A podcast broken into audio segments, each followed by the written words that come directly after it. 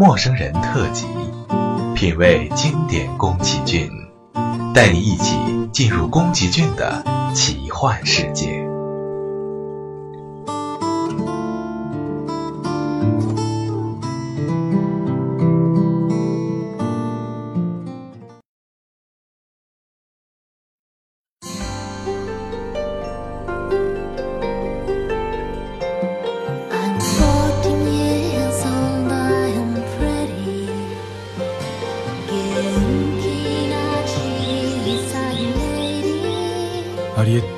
すぐ14歳だ。私たちに何かあったら一人で生きていかなければならない。私たちの仲間はもう誰もいないかもしれないのね。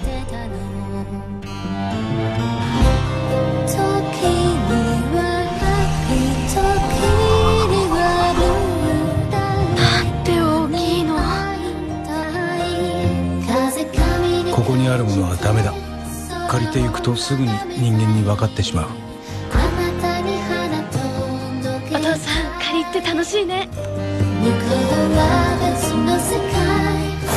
怖がらないで。姿を見せてくれないかな。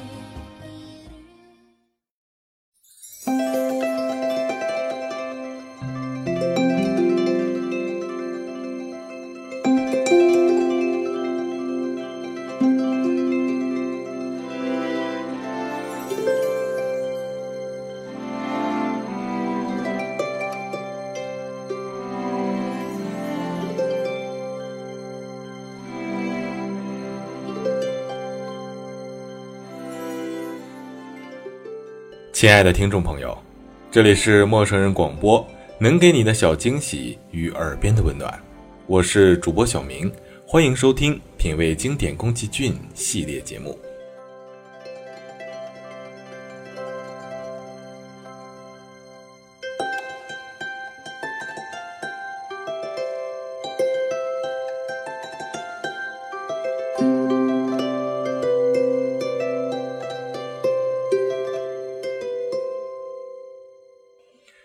借东西的小人阿里埃提绝对是现今电影界中的另类。在如今的动画电影行业中，计算机技术疯狂发展，由此产生的 3D 电影挣脱了银幕，甚至可以威胁着偷走你手中的爆米花。借东西的小人阿里埃提只是一部由小说改编而来的手绘电影，以二维的姿态谦卑地呈现在我们面前。日本动漫社吉卜力工作室深知自己在逆流而上，但这对他们来说也不算什么新鲜事。几十年来，他们一直都在做这件事情。他们不愿追逐高科技的潮流，但这从未使他们停止年复一年的不断制作出令人轻松愉快的电影。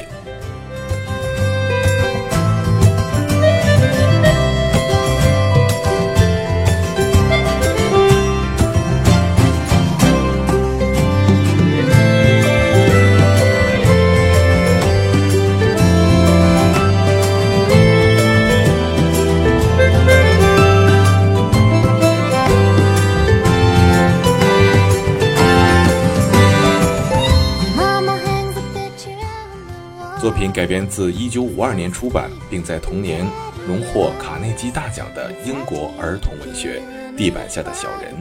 宫崎骏和高田勋两位导演曾在四十年前做过企划，希望将此故事制为动画片。2008年初夏，经宫崎骏先生重新企划后，于2010年由米林宏昌先生执起导演筒，成为第一位完全土生土长由吉卜力培育出的导演。多年来，身为吉卜力动画师的米林导演，曾被宫崎骏先生盛赞为世界通用的动画师。本片起初被定名为《小小的阿里埃提》，在制作人铃木敏夫的提议下，决定由米林宏昌先生担任导演。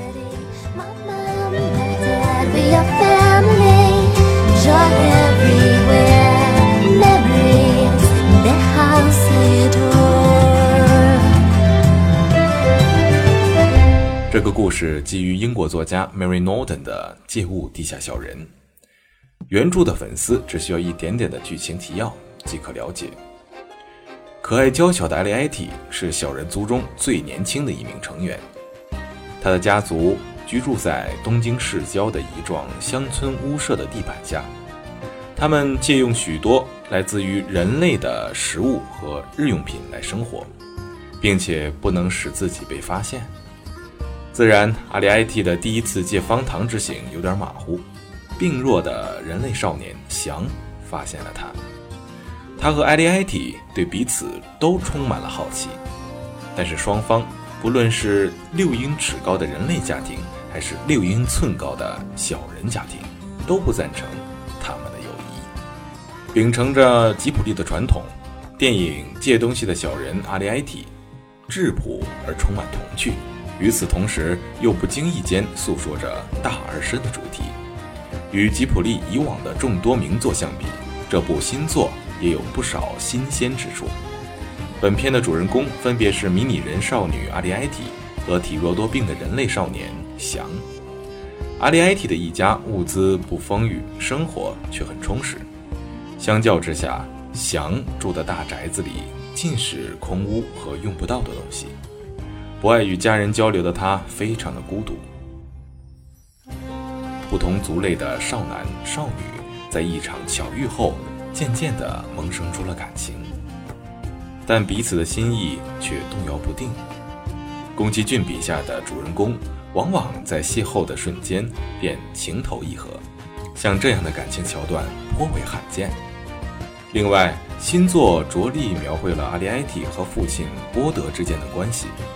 回溯起来，《龙猫》里的父亲更像是女儿的朋友，而《千与千寻》中的父亲的存在感很是稀薄。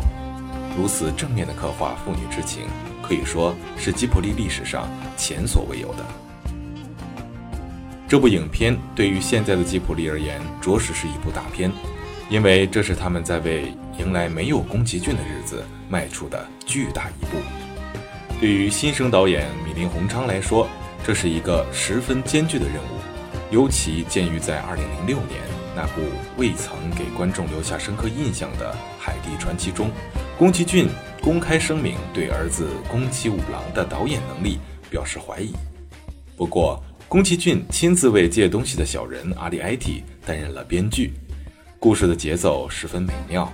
阿里埃提和翔的亲密关系，并不短短的建立在一个见面寒暄和蒙太奇式的微笑，它悠悠逸逸的发展，带着害羞和一种让人不忍轻触的脆弱。贯穿了从头到尾整整九十四分钟的播放时间。阿里埃提本身也是一个经典的宫崎式人物，正是他身上的这种天真和无畏的特质，也赋予了他之前的女主角们难以抗拒的魅力。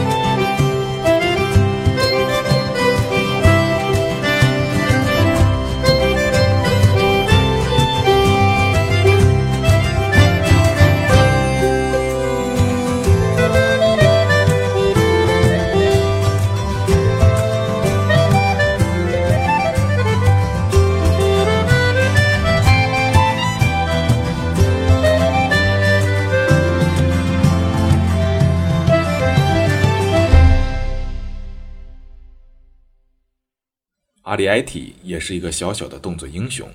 他证明了，即使传统的动画制作方式已经被取代，他们也肯定不是多余的。实际上，对小说《借物的地下小人》的改编，手绘创作也许是展现这个故事的最好方式。每一幕古雅有趣的乡间屋舍或繁茂葱郁的花园，像一寸寸移动的水彩画，一点点地流露出怀旧之情。这样的不仅是计算机敏捷地躲避老鼠，轻盈越过致命的高岩，并且挥舞着一枚大头针作为它的微型剑，但是永远不会有任何试图描绘它冒险的动作场面。剧情和配音也不会太过丰富或激昂，它们只是像落潮一般融合在电影的纹理中。这些为米林宏昌带来了很多赞扬。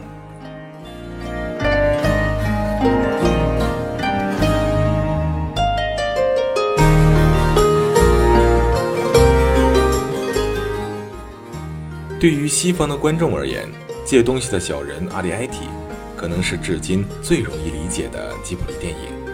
在他们创作出的所有奇幻世界中，伦敦人可能普遍认为《千与千寻》、哈尔的移动城堡和他们的文化上有很多的差异。但是借东西的小人阿里埃提被认为少了神秘的气氛，而多了普通的魅力。尽管缺少了一些吉卜力特有的印记，没有了飞行。没有了敌人和盟友，很少甚至没有蕴含在环境中的潜台词。然而，这部影片还是自然地载入了吉卜力的影片目录，以一种海蒂传奇不可能真正实现的方式。就这部影片的视觉效果和温暖人心的魅力而言，必须说，借东西的小人阿里埃提没有像吉卜力其他影片那样给人史诗般的感觉。整个故事只是在郊区的房子和花园内展开，对于缩小的主人公而言，却是轻易地取得了很大的场景。但是，即使从一个借物者的视野看，似乎也从来没有像《幽灵公主》或《风之谷》那样宏大的景观。也许是吹毛求疵了点，不过，这的确是剥夺了阿里埃提像宫崎骏其他影片中一样的奇遇。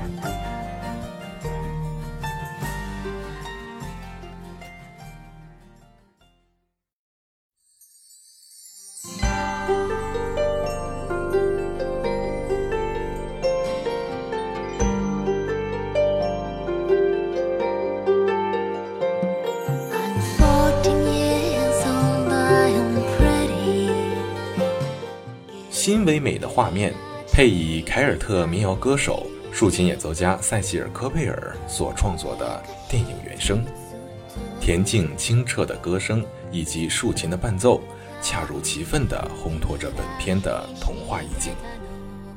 塞西尔·科贝尔出生于法国西北部的布列塔尼地区，既是歌手，也是竖琴演奏家。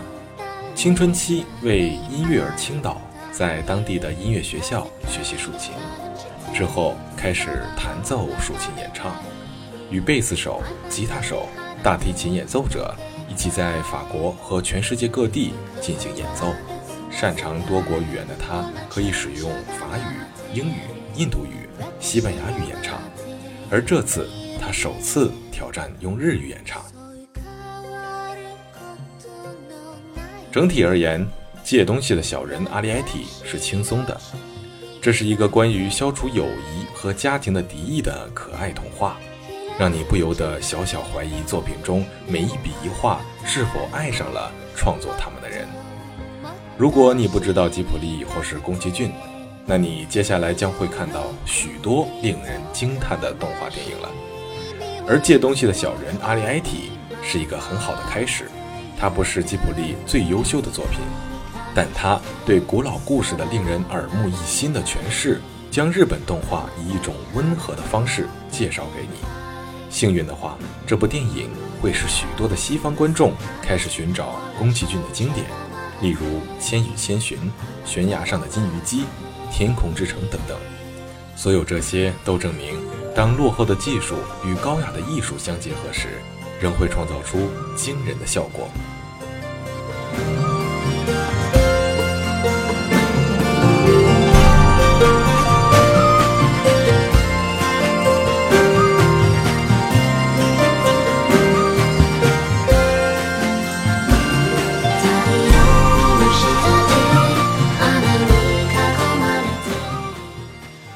这里是陌生人广播，能给你的小惊喜与耳边的温暖。我是主播小明，感谢你的收听，我们下期再见。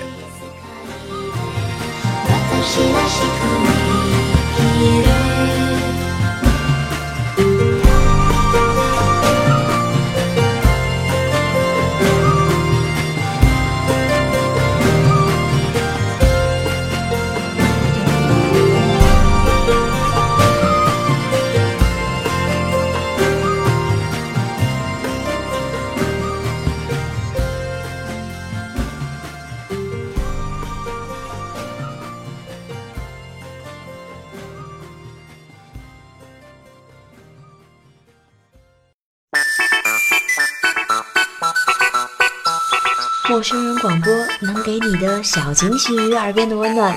如果你也想加入，我们求贤若渴。主播、策划、编辑、助战作者、后期制作、插画师、公益志愿者，招募详情请登录我们的官方网站。博客订阅、手机 APP、节目下载、更多收听方式、互动参与、精彩活动、推荐投稿，甚至让你的声音留在我们的节目中。尽在 m o o f m dot com 找到答案。欢迎关注我们的新浪微博艾特陌生人广播，找到我们。